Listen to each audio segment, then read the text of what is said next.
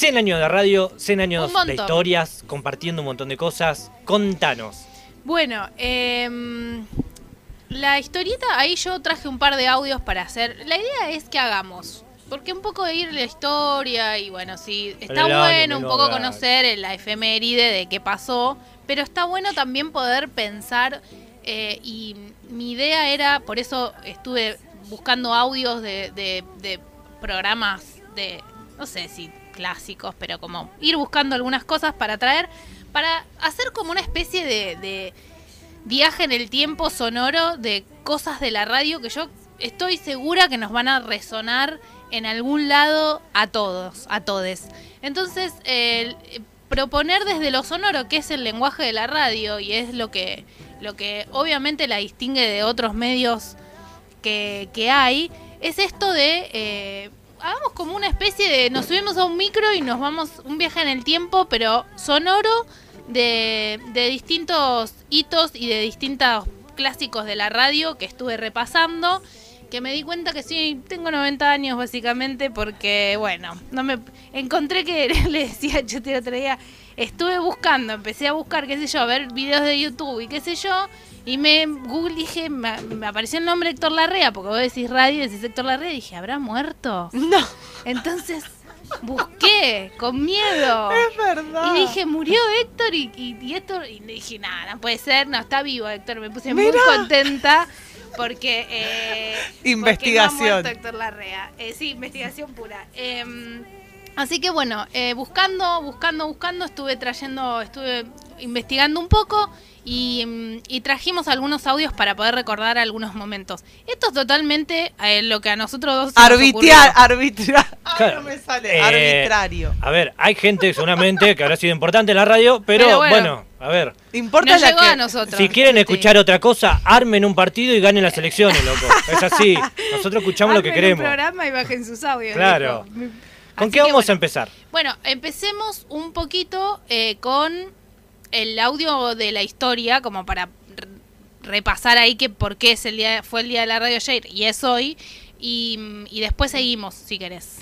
Bien, y ese. a ver, ¿Y ese cuál es el que dice que- uno, dos? dice 100 años de radio, Chusti. Qué bueno. El, el que Hay dice, uno que explota en cinco segundos. dice... ya Ah. te digo, ya te digo, ya te digo. Era claro. Este- ahí está, mirá, acá está. Produciendo Ahí está, en No, el no, no, aire. perdón, perdón, perdón. Ahí lo tiene la producción, está, paren, paren, ahí Decí está. que viene la Cancela al productor, sí. Ahí, decí Hoy que- se cumplen 100 años de la primera transmisión de Radio Argentina. Ahí está. La Sociedad Radio Argentina les presenta hoy el Festival de Ricardo Pagler. Eran exactamente las 9.06 de la noche, un viernes 27 de agosto, cuando Enrique Telemaco Susini y sus amigos, César Guerrico, Luis Romero Carranza y Miguel Mujica, transmitían desde la terraza del Teatro Coliseo con un extraño equipo de radio.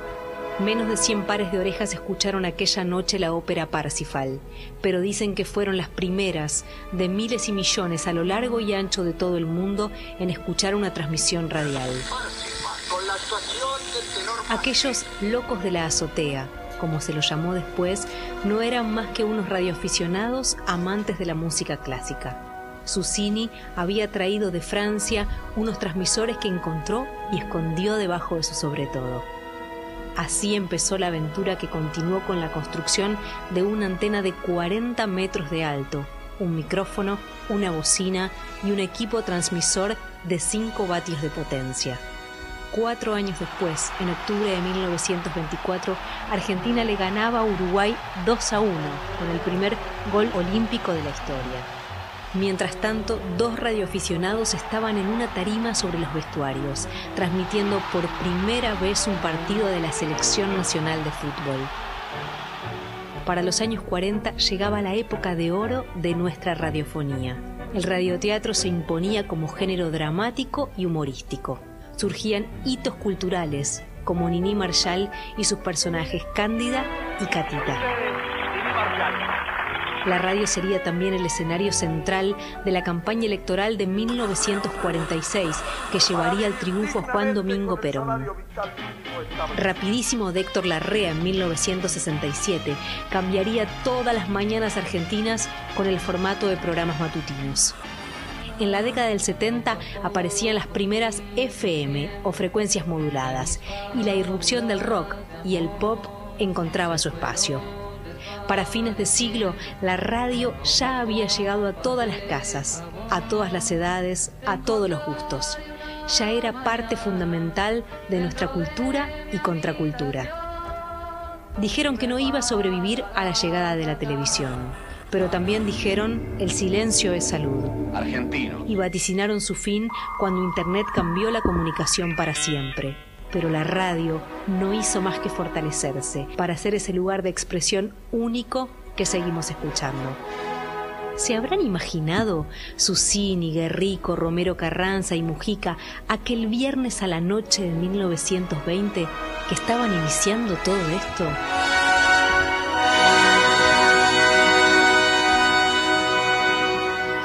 Gustó el final Volver al Futuro. Sí, está bueno, porque hace un repaso muy cortito de algunas cuestiones que fueron evolucionando y lo interesante cuando uno se pone a buscar esto de los inicios de la radio es que eh, hay un montón, hay un debate siempre, hay debates alrededor de que, bueno, no fue la primera transmisión del mundo, pero hay ahí unas cuestiones porque hubo muchas otras transmisiones. Lo que tiene esta de distinto es que se transmitió una obra de arte como música. Claro. Entonces, no era que alguien mandaba un mensaje determinado. Para que escuche. Ah. Exacto, porque en realidad los, el, el aparato para transmitir ya se usaba desde la Primera Guerra Mundial. O sea, el, el origen de, desde lo tecnológico tiene que ver con eso. Pero bueno, después hay algunos debates con respecto a esto y lo que tiene la, la primera Mm. transmisión que se dio acá, que hicieron los locos de la azotea, que se chorearon unos aparatos para transmitir. Básicamente básicamente empezó así. eh, es que tiene esto. Ellos transmitieron eh, música clásica y así empezaron. Y después, bueno, al principio obviamente había que tener el aparato receptor para escuchar eso, pero enseguida, al, no sé, en el 19, esto fue en 1920, en 1922 ya hubo una transmisora de radio, en 1924, y así empezaron a surgir muy, muy rápido. Y en cuanto se popularizó, porque ¿qué pasa? Que eh, si vos te pones a repasar historia es diarios y, y la radio, ¿no? En Sí. cuanto a medios de comunicación. Para, para acceder al diario tenías que saber leer. Claro. Y es, no es un detalle menor para, Tal el- cual. para la época. Entonces, el, el diario era muy elitista porque no sabía leer todo el mundo. Una señora en su casa estaba en otra y no sabía leer probablemente. Entonces, lo que hace como distinta a la radio es que la radio llegó a las casas y se instaló de una manera totalmente popular. Entonces Claro. ahí empezaron, bueno, ahí me- se menciona una transmisión de un partido de fútbol, también de unos radioaficionados que armaron ahí eh, una, unas, unos aparatos y transmitieron un partido de fútbol.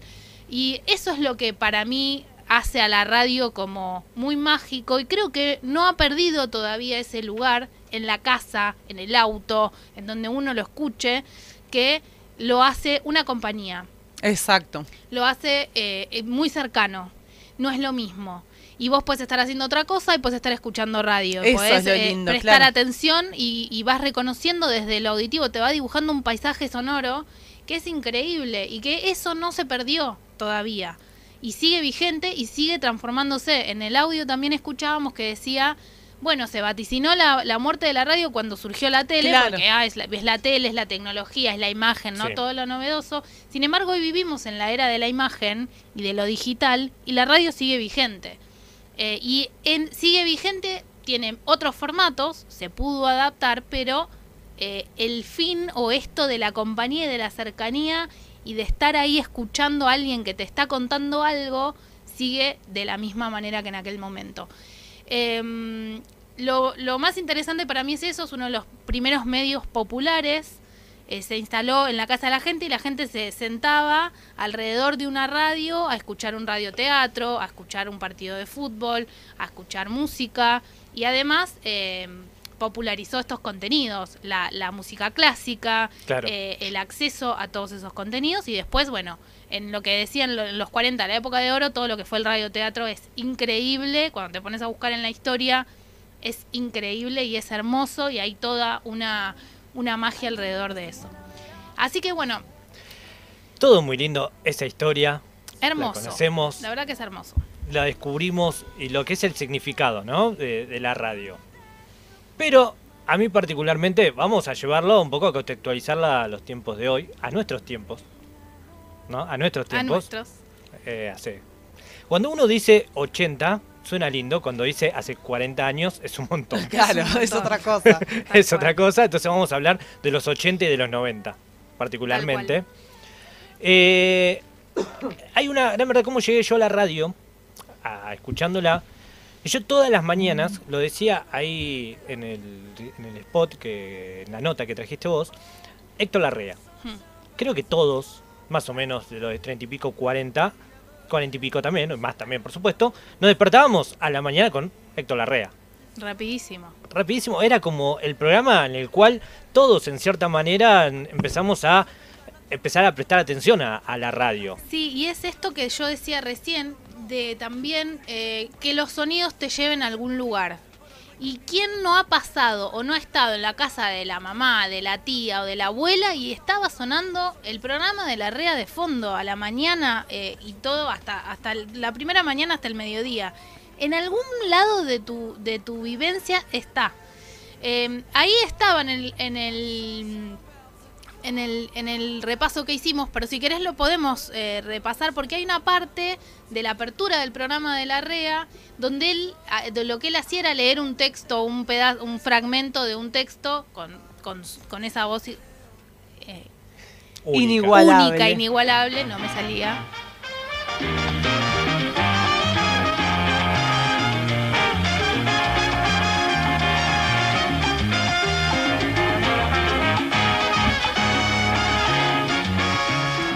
Seguro muchos millennials no van a reconocer esta No, parte, pero olvídate. esto es En la mañana fresca y esto es los Beatles. un duendecito frágil chiquito sale a pasear. Él lleva un sueño lindo y pequeño en un bolsillito que cada día con alegría quiere estrenar. Ante este nuevo día que Dios nos ha dado, bendito sea este día.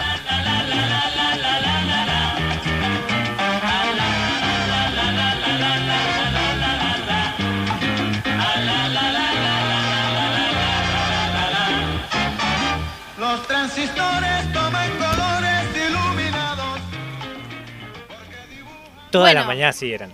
Eh, sí, y además eh, el formato del programa de la mañana es ese Eso, inicio. claro. Que ahora, ahora es bueno, es re común, pero el que instaló el, ese formato periodístico a la mañana fue él. Y es este más o menos el primer programa en donde siempre estas cuestiones no son nunca lineales y, y tampoco son acabadas, digamos, no es que, ah, este fue el primero y antes todo desemboca en Más algo, o menos, ¿no? sí, sí. Pero eh, em, eh, este formato de programa periodístico de la mañana con esta, esta cortina, ¿viste? Este. Claro, que te, te- te levanta el ánimo, que te informa, que también te divierte. eh, Es un montón. Es un montón. que- Encontrar todo eso en un programa. y además muchas horas, no sé, tres o cuatro horas de Sí. programa, eh, todas las mañanas, todos los días. Después habrá habido una época en donde fue más de moda la locución, ¿no? Porque en un principio no hacía falta ser locutor. No, de hecho, Imagino eh, el como- rol del locutor eh, empezó a existir cuando empezó a existir la radio. Digamos. Claro. Entonces, eh, en cuanto a estos, esto también... Pero digo, viste, como cuando hablan, como un estudio, como el hablar como un locutor, más allá de este- estar en el rol de locutor. Sí. Del estudio, de... Sí, te ¿se me, explico? Sí, sí, Porque te- me parece, o quizás se me ocurre ahora nada que ver, hablemos sin saber, pero capaz que fue tipo cuando arrancó la publicidad en la radio también. En realidad, el, el locutor tenía un rol como de presentador. Mm, Claro. Y la publicidad se hacía en vivo. Claro. Entonces ahí en, en- Ahí es donde jugaba más la voz de Exactamente, locución, que y- nunca me sale. Y está, ahí es donde el, el locutor tenía ese peso. Eh, porque la publicidad, por ejemplo, cuando había radioteatro, porque acá todo enseguida se comercializa, y la, la- la cosa era vender publicidad, la publicidad se hacía en vivo, igual que el radioteatro. Y eso también le daba toda una cosa, porque no es que grababan un radioteatro y lo pasaban a tal hora, no, estaban ahí los actores con la banda atrás, con toda la cuestión, actuando en la radio para la gente. Entonces el, locutor también tenía un rol que después se incorporó en el programa tipo magazine, que es un poco este programa de, de- de la REA, rapidísimo, eh, se incorporó para la venta de eh, determinados productos o también era es muy clásico tener tu locutor en el programa de radio. Ah, la voz de la locutora o del locutor Claro. era parte de, eh, de, de esto, de, de esta dinámica. Así que bueno, eh, hasta acá todo esto es AM. En los 70 Sí. ya escuchamos que empezaron las FM, eh, que también tiene mucho que ver con eh, eh, la música, ¿no? Con el rock, se, se la asocia mucho. Y si pensamos en FM, ¿en qué pensamos? A mí, lo primero que se me viene a la cabeza cuando escuchamos FM y decimos FM, a mí se me viene la rock and pop a la cabeza. La rock and pop. Primero por de todo. Eh, una programación que tenía Pero que cambió todo. antes, ¿no? Antes la FM había otro formato, pero creo que automáticamente se nos viene la rock and pop. En los 90. ¿Cuál es? De 9 a 1, Sí. Day Stripper de 1 a 5. De una a 5 y Después después venía la negra. la negra Bernasi. Después estaba el robo, el robo del siglo también. Bueno, ahí yo ya. Eh, Matías Martín, eh, bueno, no me acuerdo de los integrantes. Después también estaba el programa que conducía eh, Lalo Mir junto a. Ay, no me voy a Ay, googlealo, googlealo, googlealo. Eh, era el. Claro, los 90, pasaron hace un montón. con eh, Bobby Flores. Eh, Bobby. Bobby Flores. Bobby Flores y. Lalo, que no me acuerdo del programa cómo se llamaba, que era un programón. Ay, ¿Cómo sí, se llamaba sí, el sí, de? Porque Yo lo solía verdad. escuchar, ya te lo digo. Eh, no, era, era una. Bueno, estaba Elizabeth Bernasi, después estaba no sé, otro programa, eh, Olmedo, que tenía todo lo que era rock pesado. Era una programación de FM con todos los que luego fueron los grandes conductores, ¿no? De, de radio. Así también llegué yo a la radio. No fue con, con la rock and pop igual. Yo tengo a alguien allá arriba de todos. Porque, era, a- ayer estaba hablando con Connie y también me hizo acordar de algo. Que era el momento que uno. No, con Flor. Un momento que uno llamaba a la radio para dejar un mensaje y pedir una canción. Y que te la digan, que te pasen la canción. que te pasen la canción. Ese fue el momento, creo que De fue gloria, eso era un golazo. cuando pasaba eso, porque aparte uno tenía que dejar un mensaje en un contestador. Era así, así nos Claro. manejábamos nosotros. Eh, acá lo que encuentro es que en la década de los 80 empezaron a surgir las FM y ahí fue el auge. Y antes que la, que la rock and pop fue eh, Radio Bangkok. Radio. Bangkok. claro, que fue la antesala a lo que después se desencadenó en la Rock and Pop. Sí, La misma gente, exacto. de hecho.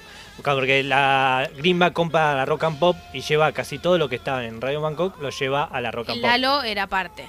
Exactamente. Lalo era parte de, de Radio Bangkok y después se pasaron todos para la Rock and Pop y ahí le- con la década de los 90 obvio se comercializó muchísimo y vinieron como las grandes eh, cadenas y eh, la Rock and Pop se convirtió en un en un icono de las de las FM y del rock Sí. básicamente.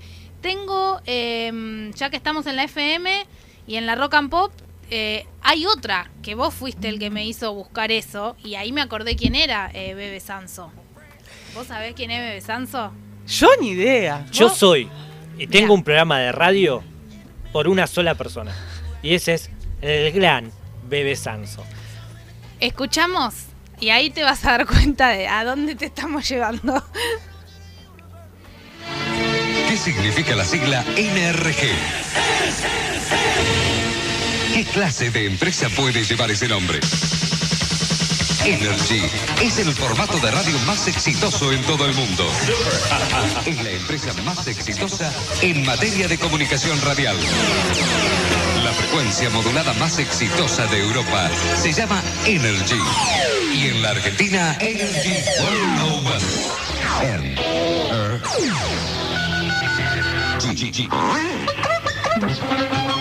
Non-stop es la consigna de Energy. Durante cuatro horas, Bebe Sanso y todos los hits de Energy 101. Stop. Desde ahora y hasta las 5 de la tarde. Bebe Sanso era como la contramirada, si querés, del rock, Claro. ¿no? De la, rock and pop, la marcha, eh, lo pop también, lo que sonaba en el mundo. Todo lo que sonaba en el mundo, que no sea rock, Que no sea rock. venía a Energy. De ahí, gracias a Bebe Sanso, tuvimos, sé yo, el gato volador, tuvimos Sí, un después derivó de y temas. estaba con él. eh, ay, se me acaba de ir el nombre. eh, el otro que estaba en la radio que es pelado, ¿cómo se llama? La pucha. Bueno, ahora te lo voy a decir. Eh, él, él estaba en la Energy con Bebe Sanso y ya te voy a decir quién es. Wenreich, no. No, No, no, Juan no. Reich estaba con Peña, que ahora lo vamos a escuchar. Ay, ¿en serio? Sí, ¡Qué bueno! sí, sí, sí, ¿Cómo, sí, trajimos a eh, Peña. No me acuerdo de quién estás hablando. También. Ay, la pucha. Bueno, cuestión, mientras Chas busca, a mí Bebe Sanso era como lo escuchaba. Fue tu inspiración. La forma de hacer radio que tenía Bebe Sanso, que también un poco cambió y esa, esa cuestión acelerada que lo llevó también a la televisión con Jugate conmigo. Ah, ahí va. Era todo un personaje, lo sigue siendo, porque sigue siendo. Ahora estos últimos años le perdí. Pero por Bebe Sanso yo jugaba, cuando era chiquito, jugaba a ser Bebe Sanso. Me muero. Así algunos eh, querían jugar siendo Maradona cuando teníamos 8 o 9 años y se ponían a crecer y jugaban al fútbol y hacían jueguitos. ¿Y Yo en mi qué? casa Ronnie grababa. Arias, perdón. Ronnie. Arias. Ronnie Arias estaba en la Energy con Bebe Sanso. Es un genio también. Sí. Era muy distinto el Ronnie Arias de aquel tiempo al Ronnie Arias que fuimos Nada que conociendo ver. nosotros. ¿Y lo viste ahora? No. Que es un youtuber. Ah, no, No, no, me la muero, ¿en podés serio? creer. Está divina. Me muero. Pero, bueno, y yo jugaba, yo grababa cassette, ¿no? Me, me hacía el locutor y grababa canciones eh, y, y jugaba y me hacía cassette de programas míos. Entonces tenía un montón de cassettes que eran programas míos, yo haciéndome el bebé Sanso. Así, Siempre un tipo de radio, me muero. así, así por eso me, me enamoré de la radio, hasta que, también, bueno, bebé Sanso, hasta que conocí al que están nombrando ustedes recién, que es Fernando Peña. Peña. Que para mí fue también una marca terrible. ¿Vos te acordás que antes de que pasemos a Peña, que la Energy organizaba las, el Día de la Primavera? Sí, Las rave del Día de la Primavera en Palermo. Por eso mucho, mucho se iba a Palermo, todos, el, Día del Estudiante, el Día de la Primavera, porque había unas rave de la Energy. Y yo tenía un amigo que era muy fanático y era él solo entre todos nosotros. Todos escuchábamos cumbia y él tipo remarcha y nosotros decíamos, ¿qué, qué, qué te pasa? Tipo, por nadie, nadie quería ir con él a las fiestas del Día de la Primavera de la Energy en Palermo, porque bueno, nadie sabía lo que era la marcha y nos parecía horrible, pero este son cosas que están muy, eh, muy metidas en, en tu historia. claro. Este, y eh, es genial. Bueno, hablando de eh, Fernando Peña, bueno, Peña empezó en la rock and pop eh, con eh, One Rage, tengo ahí, estaba con One Rage, y después pasó a la Metro con Diego Ripoll. Eh, tengo, bueno, Peña, mil personajes, eh, todos nos acordamos de, de- de sus programas de radio, estuvo también a la noche en la rock, and- en la rock and pop, hacía otro programa llamado Cucuruchos en la Frente, y después estuvo con el, el parquímetro en, en Radio Metro. Y también tuvo un programa, eh, lo último, en Radio Mitre, pero con uno de los personajes de la cubana, que no me acuerdo ahora el nombre. Eh, La. Delia. Ay, la que era Delia. zafata. No, ¿No? no, esa era la, esa era Mega. Eh, pero me pasó con Fernando Peña, y por ahí ma- enmarca mucho lo que, lo que es la radio en sí, que es imaginación. Creo que a todos nos decepcionó mucho saber que no había muchos personajes en el estudio y enterarnos de que era una sola persona. Porque te llevaba a eso Peña también, ¿no? A realmente a imaginar lo que estaba pasando. ¿Escuchamos un poquito de Peña? a ver? Sí. a ver. Dale. Vamos, palo, vamos, Palito, vamos, palo. Palito, vamos, Palito, vamos. Vamos, palito. Vamos, Rubén. Buenas noches. Buenas noches, palito. Bueno, Sí. preséntame. Señoras y señores, directo desde José León Suárez. La alegría de vivir. Rubén Ramón Sixto Alegre, Palito. Y la lectura en exclusiva por FM Rocky Pop del libro Platero y yo de Ah, JJ Jiménez. J.R. Jiménez. JR Jiménez, parece. Marcó también. Sí, increíble. Palito es uno de los personajes eh, eh, de Peña, creo que más, eh, que tienen que ver más todos igual representar. Yo Sí. estuve escuchando, porque te pones a buscar estas cosas y te... Eso te iba a preguntar. escuchando. En YouTube Sí, está todo subido, entero. obvio. Sí, sí, Qué de bueno. todo, tenés de todo. Y en Spotify están los podcasts de Peña. Sí, Qué está, bueno. está todo. Este, mm, la, la, hay otro de- del otro personaje, Sabino, que era el viejo que hablaba todo así, que se, Tanguero. que se- el viejo tanguero. también, bueno, eh, en esta parte también se ponen a hablar y él, vos lo, vos conociéndolo a él pensando, en un momento eh, Sabino, en un audio que estaba escuchando hoy, empieza a decir, bueno, estos putos de mierda, y, y se pone que se la agarra con los putos, y, y- pero tira, pero prende el ventilador y tira todos los, los, los estigmas, todo lo que se te ocurra de lo que- Feynman, Feynman. mal. Eh, Babi, un Babi, un todo, Feynman. todo junto eh, en ese personaje con, con, con la crudeza que tenía para decir esas cosas. Y además los opuestos de los personajes de La Mega, de Mario Modesto Sí. Sabino, que era ahí siempre estaban. Nada. Eh. Martín Reboira Súper Lynch, versátil, sí, el, zarpado. el cheto que hacía también era increíble. Eh, todos. Delia, la cubana. eh, Eh, era divina. Y a mí lo que me gustaba mucho de Peña, que a través de esos personajes metió excusa de, qué sé yo, pasar un tango en la metro, pasar eh, un bolero también. Entonces era como esa versatilidad que tenían sus personajes, hacía que la radio también se pueda escuchar una variedad de música impresionante. Sí, y además si vos escuchás, no sé si querés poner un ratito más del audio de él. Ay, parece que hay 15 personas en el Claro, sí, estudio. sí, sí. Eh, y, Y puede estaba- ser todas. ¿Qué tiene Perfectamente. que ver Rodrigo con esto? Siempre pongo Rodrigo cuando estoy empezando una, ¿viste? Esas sesiones que hago yo. Sí. Siempre pongo Rodrigo. Y la vas a dejar- Rodrigo. Es una cábala. Rodrigo. Rodrigo, ¿qué dije? Rodrigo. A ver. Rodrigo. Rodrigo, Rodrigo. Bueno. Negro cabeza y. No, es un sello, déjalo. Rodrigo. ¿Qué sello? ¿De qué? De ignorancia. Bueno. Como el robar es un sello de ignorancia de Dualde. De, de- de- perdón, un sello de, un símbolo de Dualde, de Menem, de, Can- de Moneta. No empieces con la lista, pues no terminamos más. Sí, Por favor.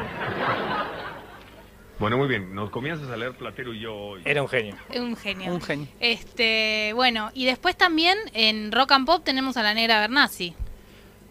Era, era un programón. Porque hoy estaba, estaba bajando y digo, estoy bajando todos tipos, ¿no? En un momento También. me pongo, ¿no? Siempre, obvio, uno se Sí. empieza con estas cuestiones, obviamente siempre son más, pero estaba digo, digo, no, pará, no, la negra tiene que estar. Obvio, la negra tiene que estar.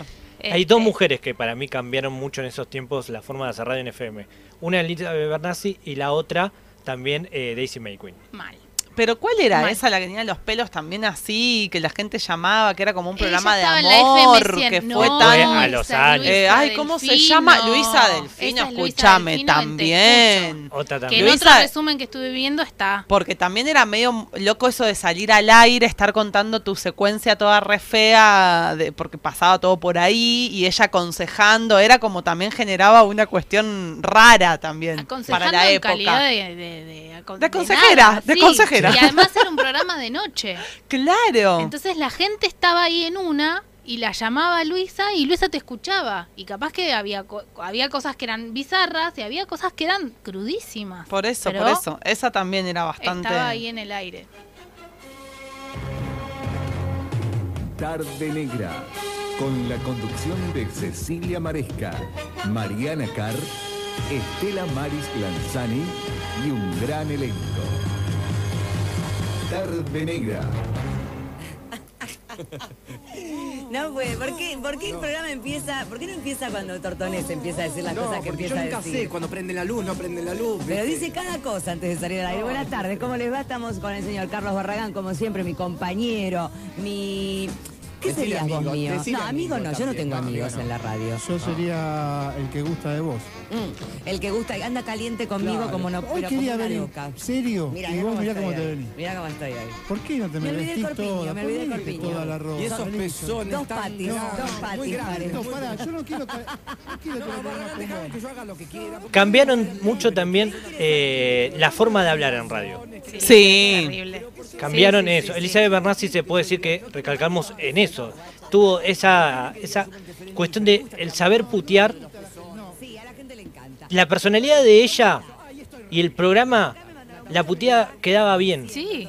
Quedaba Sí, bien, además, no se Obviamente sentía. ella lo convirtió en su marca y además eh, yo creo o pensaba que también ella era la única mujer en la rock and pop al Sí. aire. Al aire y, a- y al frente de un programa, con la trayectoria de la negra y con lo que implicaba, eh, porque era un programa muy exitoso y que todo el mundo escuchaba. Entonces, Y que era una mina que... no hablaba de moda. No, ni de, ni de cosméticos, ni de nada de minitas. Estaba- exacto. ¿Por qué además? Porque yo creo que también esto fue como su estrategia para estar en el lugar en el que estaba y para mantenerse en ese lugar. En la rock and pop, todos tipos al, al frente, manejada obviamente, y además el aire era eh, 90% tipos. Entonces, ella estaba ahí y... Y lo pudo sostener porque y no era un sostener. personaje, porque la negra es así. Exacto. Porque capaz que otra se quede poner en el personaje de así, de puteadora Sí, no, y no de podés, no, eh, no te todos sale. los días ir a hacer Eh, eso claro. horas a la radio, Eso o sea. también fue como lo revolucionario en ella. Y ahora eh, estamos escuchando a Dolina. Por fin llegó. que eh, bueno todavía tiene este programa que estamos Increíble. escuchando eh, y, y estas estas disparatadas charlas que tenía con la gente que lo acompañaba en esta es eh, cómo levantar minas tomando mate que escuchémoslo usted como habitante de la Pampa Húmeda debe conocer. Según cómo te dan el mate, es lo que quieren con vos. Ah, según cómo te lo ofrecen. Según es- cómo te lo ofrecen, Te lo dan. eh, te- es, es lo que quieren con vos. A ver. A ver, eh, no- por ejemplo... Por ahí no me he dado cuenta, me han dado el mate de. Claro, a lo mejor me han hecho una propuesta totalmente indecorosa y yo me he tomado el mate como un gil, sin darme cuenta de que aquel mate escondía una oferta de sexo público. Eh, por ejemplo, eh, si te dan el mate agarrándolo con una servilleta, es porque está caliente. Ah, bueno. El mate. Al mate, no, no la, el, el que, el que te lo ofrece. Qué, qué mezcla ¿Con divina. qué poco? No, es increíble Pero aparte, así como ahora nos estamos divirtiendo, también tenía una sección, y tiene todavía hasta el día de hoy, Sí. en la cual te- era muy filosófico y te, y te enseñaba muchísimas cosas. Uno ha aprendido mucho gracias a Dolina. Sí, las historias de, los, los reyes de Europa y estas cuestiones que él tenía era fascinante. Además, pensemos que el programa de Dolina salía y sale de 12 a 2 de la mañana. Eh, Y casi con el mismo formato. Sí, Ahora sí. hace un par de años, la verdad que no escucho, pero casi está igual. Está igual. En una época lo hacía en vivo desde. Eso te iba a decir igual. desde También el Café Tortoni. Y no, sí, radioteatro. A Rosario ha ido un par de veces y en bares, en centros culturales, así. Eso también era muy loco. Escuchar una radio más allá del aparato, poder ir a verla en vivo, Sí, no, era como una voladura de un pelo. mundo hermoso. Sí, un mundo maravilloso. hermoso. Maravilloso. Así que bueno, re- hicimos nuestro nuestro repaso. ¿Qué nos quedó? Nos queda uno, el, el enorme también, eh, Adolfo Castelo. Otro que también hizo un cambio abrupto. hombre de una gran sensibilidad. Él siempre está en las difíciles. Él nunca se la creyó. Él es el blanco de las críticas. Él es Adolfo Castelo. Ah, che, eh, con una sola L. Otro de los grandes perdedores que tuvo la radio argentina, que hacía programas y nunca, eh, nunca quiso ser más de lo que era realmente. Gente de radio. Exactamente. ¿No? Como siempre esto, gente que siempre eh, hizo radio. Esto es, es, es algo que también es muy, muy... Muy común, ¿no? común. Es como que te atrapa la radio. Sí, sí, sí, es, es un poco así. Así que bueno, esta fue la propuesta de, de, de este viaje en el tiempo, un poco por la historia de la radio. Esperamos que les haya gustado, que hayan, que hayan recorrido también con nosotros y A mí me removido un poco estos recuerdos eh, tan lindos para hacerle un homenaje a, a este medio que nos gusta tanto. Gracias, Chas.